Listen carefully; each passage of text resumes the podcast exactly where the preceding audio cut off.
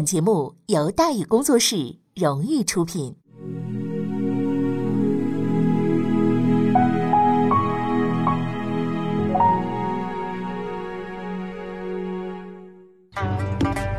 说书唱戏劝人方，三条大道走中央，善恶到头终有报，人间正道是沧桑。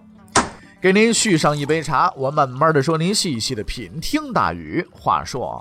明朝除了咱们广播直播以外啊，我们还在喜马拉雅独家网络发布。各位呢可以登录喜马拉雅手机和电脑客户端，搜索“大禹茶馆”，选择收听。上期节目咱们说到哪儿啊？咱们说到龙武殒命，朱玉建壮志未酬，北上投降，郑芝龙身陷囹圄。郑芝龙被伯洛给控制住了啊！但是郑芝龙很无耻，说我呀，你要是放我回福建。我能把郑成功啊，我儿子郑成功以及啊其他的人我都给你带来，但是伯乐给他封了顶了。伯乐说了，说你都不能把他们带到福州来，你还指望啊把他们招过来？郑芝龙这边态度很恳切，伯乐的回答呢也很爽快，说这事儿啊不用你老人家操心了，也不用我操心了，哎。但话虽如此啊，其实伯洛暗中啊也利用郑芝龙这个声望，顺利的招降了像施天福啊、郑芝豹啊等等是十多万的部众。移送到北京之后，郑芝龙被编入了汉军郑红起啊，为清军效力。两年之后，郑芝龙以归顺之功封为一等旌旗尼哈藩，跟他妄想的王侯是有天壤之别的。伯洛诱捕郑芝龙以后啊，撕毁之前的所有协议，兴兵讨伐泉州，大肆的杀戮。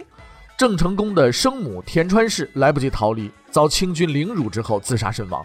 噩耗传到了金门，那郑成功抗清的意志就更加坚决了，彻底走上了与父亲完全不同的人生道路。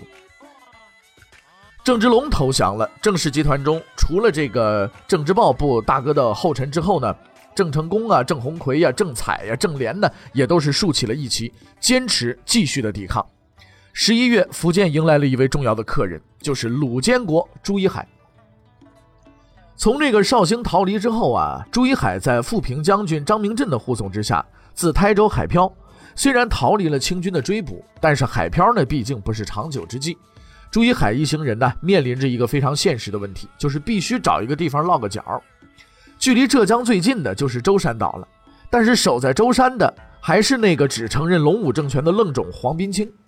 他是让鲁建国上岛，还是呢，像让对付王之仁一样动粗啊？呃，这个就不好说了。来得早不如来得巧。当朱一海、张明镇的船队抵达舟山附近的时候，已经投降清军的张国柱正在指挥定海的部队强攻舟山。黄冰钦呢，撑得很艰苦，也是抱着病急乱投医的侥幸心理，向不远处的张明镇求救啊。作为路人甲的张振明呢，却没有打酱油，啊，挺够义气的。当即命令部将阮进呢，率四艘战船偷袭张国柱的后方，为黄宾清呢解了围。结果这就欠下人一大人情啊！黄宾清啊，就只好呢勉强同意朱一海、张明镇登岛，还和张明镇呢结成了儿女亲家，以表达感激之情啊。就是无以为报，只能以身相许。但是哈，他是个爷们儿，那没法许了，就把姑娘许了。哎，就就反正就是，或者是接娶了人家女儿了，就就这么个情况。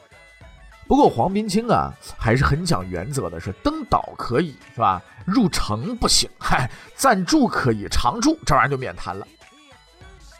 朱一海这边一心呢，想在舟山搭个窝，这个计划看来就要泡汤了。你说黄宾清也真是一个死脑筋，朱一剑不都死了吗？你笑哪门子忠啊？其实黄宾清啊，比谁都精，他是朱一剑派出来占领舟山的，名义上服从福州政权的领导。在这几个天高皇帝远的荒岛上，甭管是朱一建是死是活，黄宾清都是如假包换的土皇帝。如今来了个朱一海，那以后到底听谁的？对吧？听黄宾清的。朱一海是鲁王，又是监国，他喊得动吗？对吧？挟天子以令诸侯，你想多了吧？朱一海可不像朱由崧那么软和啊。黄宾清也没有马士英、郑芝龙那个实力。你再说了，你把那张明镇当摆设呀？对不对？哎，所以呀。如果朱一海进了城登了岸，那就只能听朱一海的。那可是黄明清心想：那那平白无故给我来个祖宗，那我当然不干了，对不对？朱一海就这么着不干不干的在舟山呢借宿了两三个月。而郑彩的到来，终于给朱一海、黄明清俩人都解了围了。九月份，郑采率船队抵达舟山探查敌情，无意中见到了暂住在此的鲁监国朱一海。或许是觉得朱一海奇货可居，郑采当即决定护送他去福建。十月二十五，郑采护送朱一海离开舟山，在十一月二十抵达了厦门。朱一海兴高采烈地跟着郑采来到了厦门，心想这次终于可以有了个窝吧。出乎朱一海和郑采的预料，郑成功根本就不接招。朱一海留在福建抗清可以，但油盐在先，互不干涉，咱们各干各的啊。郑成功没兴趣挟持一个败光了地盘的监国，郑才也只好把这个朱一海安置到了长垣，就是今天的马祖岛。自此呢，福建沿海就成了鲁监国、龙武残存势力的抗清基地。尽管伯洛已经班师凯旋，但是朱一海、郑成功此时还没有实力去收复失地，谁也无法预料接下来将会发生什么。花开两朵，各表一枝。隆武二年九月，隆武皇帝朱聿键遇害的消息传到了广州，两广官员呢，顿时就炸了锅了。他们想不明白，这个朱聿键、郑芝龙，你不是挺牛的吗？是吧？怎么稀里糊涂的你就让人给收拾了呢？消息来自路边社，所以有人信，也有人不信。但是大部分人呢，还是宁可信其有的。这什么居心呢？这内心也太阴暗了吧？啊，有点不近情理。但实际上，事实就是这样。两广官员没时间总结龙武政权的经验教训，更没有兴趣派人呢冒险前往福建救出福一剑这这个朱一建啊！呃，如果他活着的话，他们最先想到的是福建没了两广顶啊，那自然要顶就得有人担纲吧？那选人担纲这种事情，那又叫做什么叫定策之功嘛？对不对？大伙都争这个嘛。两广官员不约而同的就积极行动起来了。实事求是的讲，他们从来没有这么积极过。这次破天荒的激情和动力都源自于一个共同的目标，就是选四。我们不禁有些担忧：清军在江南搅和了两年多，一大堆亲王死的死，降的降，还能有那拿得出手的吗？哎，咱们先看地盘再说。清军虽然声势浩大，其实兵力不多。又有夏天回北方避暑的毛病，是吧？加上民众自发的抗争比较激烈，所以南明的地盘损失啊，其实没有想象当中啊讲的好像攻下来这儿，攻下来那儿都占领，其实没有想象当中那么大。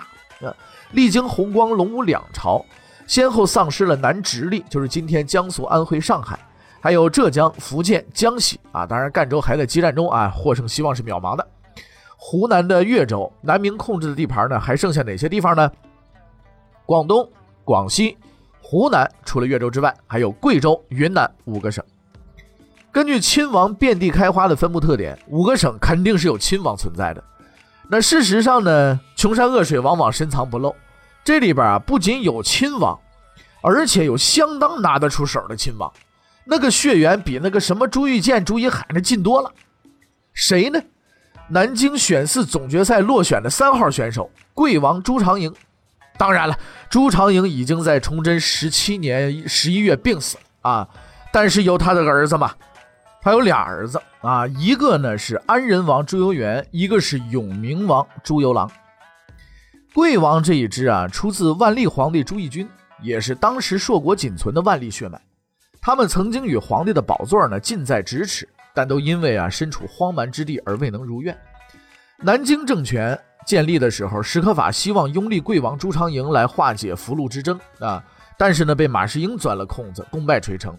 弘光政权覆灭了以后啊，呃，当时呢，这个时任广西巡抚的瞿十四呢，想拥立安仁王朱由元。这个当时呢，呃，朱长营死了以后，他是袭封了贵王，但是福建的郑芝龙啊，近水楼台先得月，拥立了唐王朱玉建。瞿十四顾全大局，也就没有在广西呢另立中央，但还是有些犹豫的。没有立即明确的表态拥护福州政权，直到靖江王朱恒嘉叛乱被软禁的瞿十四，才通过秘密渠道正式承认福州政权的领导，并请求两广总督丁魁楚出兵谈判啊，这个平叛。那么瞿十四呢，拥立不成啊，正所谓啊，希望越大，失望越大。与皇位擦肩而过的朱由元深受打击，结果他本来身体就不好，一直就病着，被瞿十四搞了一次大喜大悲，实在撑不住了。隆武元年的八月份呢。就没了。朱由元死了以后呢，永明王朱由榔袭封贵王，成为万历皇帝唯一健在的子嗣。而这个时候呢，南京啊、杭州啊、福州相继的陷落，南明的地盘被进一步的压缩到西南，新的政治中心就南移至了两广。朱由榔正好身在广东的肇庆，无可非议的血脉渊源，得天独厚的地理优势，这是天造地设呀！下一任皇帝非朱由榔莫属了。其实朱由榔能熬到这一天，甚至能活到这一天，不能不说呀，是他的运气。天启七年的时候，啊，这个就是公元的一六二七年啊，贵王朱长营呢，带着自己这俩儿子安仁王朱由元、永明王朱由榔，就藩湖南衡州。崇祯十六年八月，公元一六四三年，张献忠进军湖南，气势汹汹地直奔贵王朱长营所在的衡州而来。朱长营急调越州、长沙等地驻军回撤，准备呢死守衡州。攻打衡州的是张献忠麾下的孙可望、李定国、刘文秀的部队。后边呢，咱们还会讲到这几个人啊，这一个比一个能打啊，都不是吃素的货。尽管呢被守城明军的大炮啊轰得七荤八素的，但是农民军呢还是义无反顾，勇往直前，非把朱长营抓出来像朱常洛一样煮了不可。当时呢，朱长营、朱由元都在病中，朱由榔啊忙里忙外的主持大局啊。尽管说守军还在拼死抵抗。那衡州城啊，并没有被攻破的迹象，但是朱由榔呢，已经开始惊慌失措，命人护送父兄啊，迅速起身，自己率卫队殿后，向婺州方向的撤退。在撤退的过程当中啊，刘文秀追了上来，将朱由榔及其卫队给拦截了。朱由榔被活捉，押到了永州。朱由榔眼看着就要挂在永州了，但是天神眷顾，永州的贼军当中啊，竟然有明军的卧底，把朱由榔暗中给保护起来了。占领永州之后呢，张献忠就改变了策略，挥师入川。时任广西征蛮将军的杨国威啊，及其部将呃焦连呢，呃率四千人急势赴这个永州，把这个朱由榔给救出来了，送往婺州呢，和朱长营父子会合。朱由榔非常庆幸呢，自己保住了小命，但是万万没想到，这条小命带保的那是惊天动地。龙武政权覆亡，那就该拥立朱由榔上任了。拥立朱由榔的最初动议者呢是广西巡抚瞿十四，两广官员纷纷表示热烈拥护。原因很简单，没得选嘛。既然是一个萝卜一个坑的等额选举，那这个鼓鼓掌就能把定策之功捞到手，那何乐而不为嘛？对不对？本来应该啊是皆大欢喜的局面，可是偏偏有一个举足轻重的人呢不知可否，谁呢？两广总督丁魁楚，作为两广最高级别的官员，他有自己的想法。隆武皇帝为了控制两广啊，曾经对丁魁楚大家的笼络，赏赐非常的丰厚。丁魁楚呢，出镇这个呃镇压这个靖江王的时候，又被封为靖岳伯啊，是名副其实的两广土皇帝。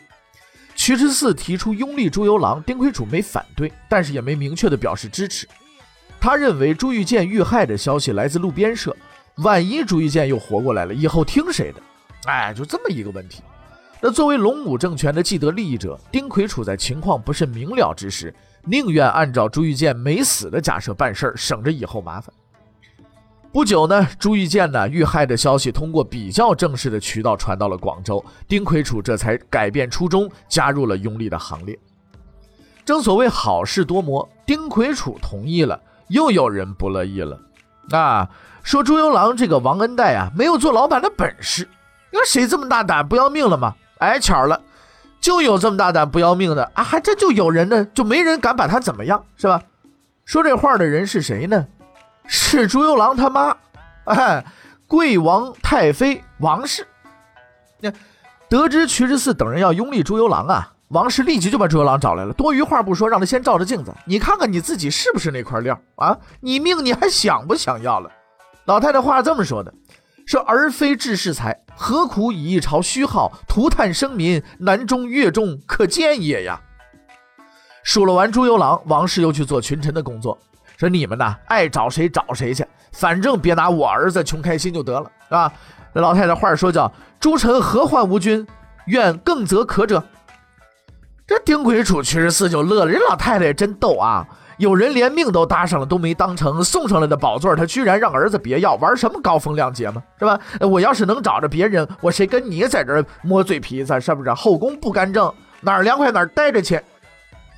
隆武二年十月初十，贵王朱由榔在广东肇庆府正式就任监国，次月即皇帝位，宣布乃仍称隆武二年，第二年改元为永历元年，所以史称这个政权叫永历政权。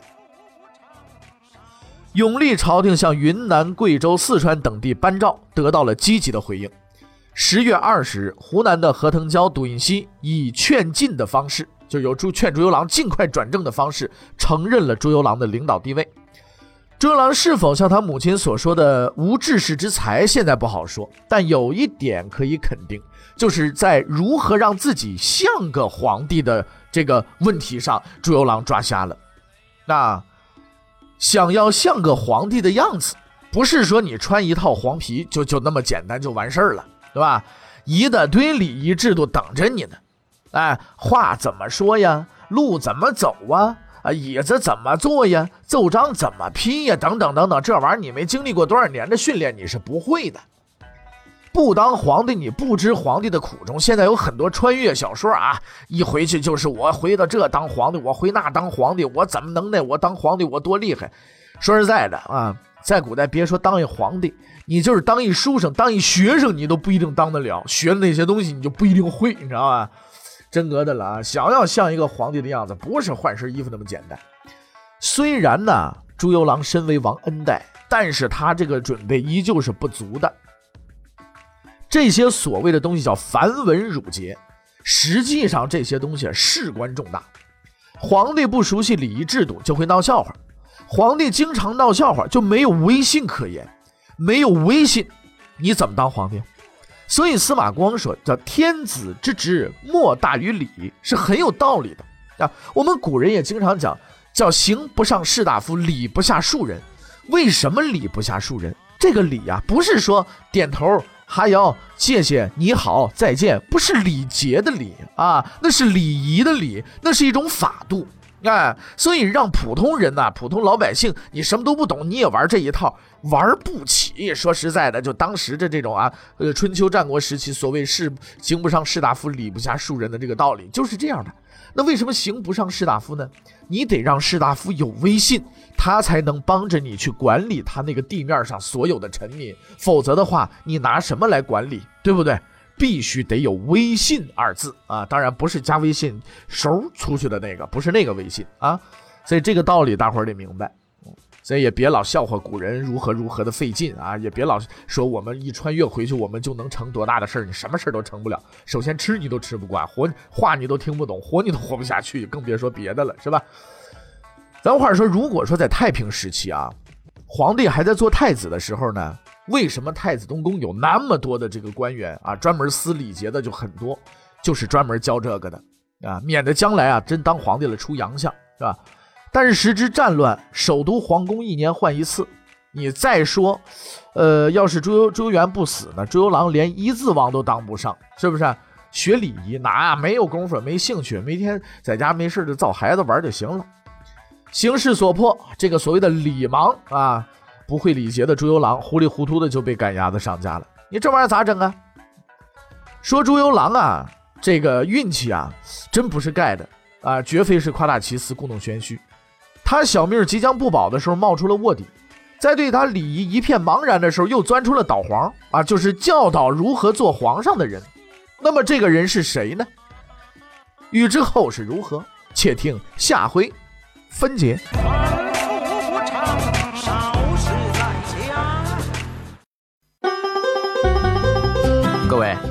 你想跟大禹交流吗？你想跟大禹辩论吗？你想给大禹指出错误吗？